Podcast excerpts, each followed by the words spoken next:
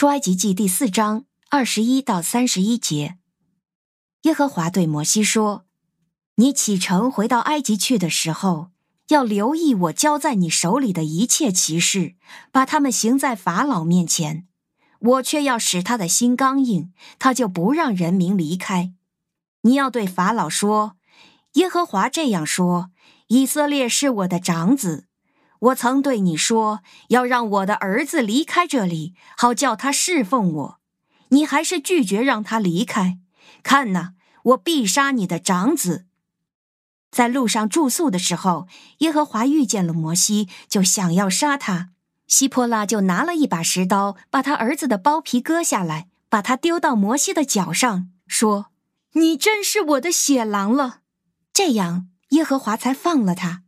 那时希波拉说：“你是血狼，是因为割礼的缘故。”耶和华对亚伦说：“你到旷野去迎接摩西。”他就去了。他在神的山遇见了摩西，就和他亲吻。摩西把耶和华派他所说的一切话和吩咐他所行的一切神迹都告诉了亚伦。摩西和亚伦就去召集以色列人的众长老。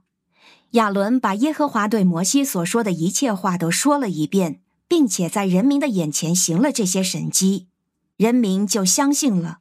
他们听见耶和华眷顾以色列人，也鉴察了他们的痛苦，就俯伏敬拜。您现在收听的是天赋爸爸说话网。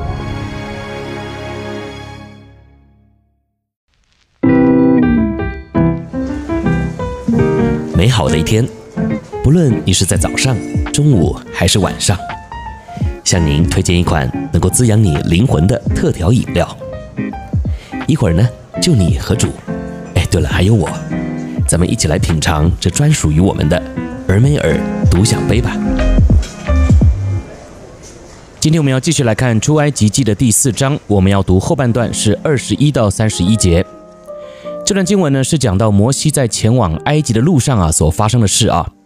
那中间呢，还特别提到说他的儿子啊还没有受割礼的事，那差一点呢就要被神给击杀了啊！还好呢，他的太太啊希波拉呢及时行动，才止住了神的怒气。可见神的拣选呢和呼召啊虽然是荣耀的，但是呢也是轻慢不得的。不是说啊我们身为神的仆人呢，好像已经在参与侍奉了啊，就有特权，就可以和神讨价还价了啊。其实呢，我常常在教会里面呢也会看到这样的现象啊。就是很多人呢参与侍奉，好像啊就是来还债的，好像是你之前欠神啊，然后呢现在不得已不来服侍呢就会遭天谴一样啊，要不然呢就是希望啊用服侍来和神交换些什么，让神呢来答应你的请求。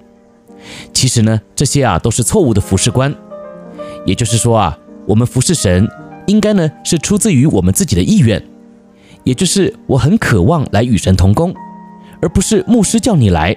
或者是啊，教会小需要帮忙。老实讲啊，教会呢是神的，不是牧师的，也不是长老执事的。